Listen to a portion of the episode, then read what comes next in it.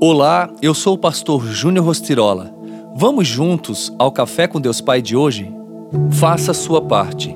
Ordene-lhes que pratiquem o bem, sejam ricos em boas obras, generosos e prontos a repartir. 1 Timóteo 6,18 É uma responsabilidade muito grande o homem ser a coluna de seu lar. O pai ser sacerdote do lar é uma posição de honra. Um homem de honra discerne as coisas ao seu redor, é cheio pelo Espírito Santo, busca viver na presença de Deus e ter relacionamento com Ele. Você pode pensar, mas a minha realidade não é essa. Não tenho um pai presente. Sei o que é isso. Em nosso lar, minha mãe era o esteio. Ainda que o meu pai fosse um profissional competente, era ela que mantinha o lar de pé. Essa realidade multiplica-se em nossa sociedade. A palavra nos ensina que devemos praticar o bem, ser ricos em boas obras, isso é de fato viver em honra, receber de Deus, celebrar o que Ele coloca em nossas mãos e repartir.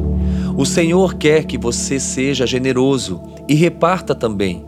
Mais generosidade é estender as mãos às pessoas ao seu lado, é ceder tempo, pois tempo é vida. Quando você cede sua vida, é generoso e entende que a vida não é só sobre você, mas sobre Deus e as pessoas. Você vive o propósito do Senhor, é realmente próspero.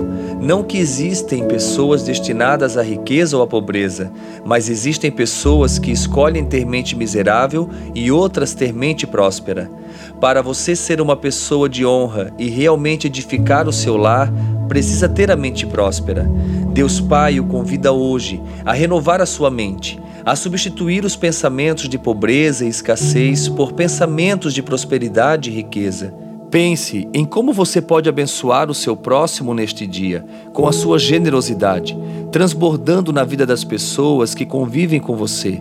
Tenha atitudes práticas e diárias para transformar a realidade de muitos ao seu redor. A frase do dia diz: As nossas atitudes não acontecem por acaso, são frutos das nossas escolhas. Pense nisso e tenha um excelente dia.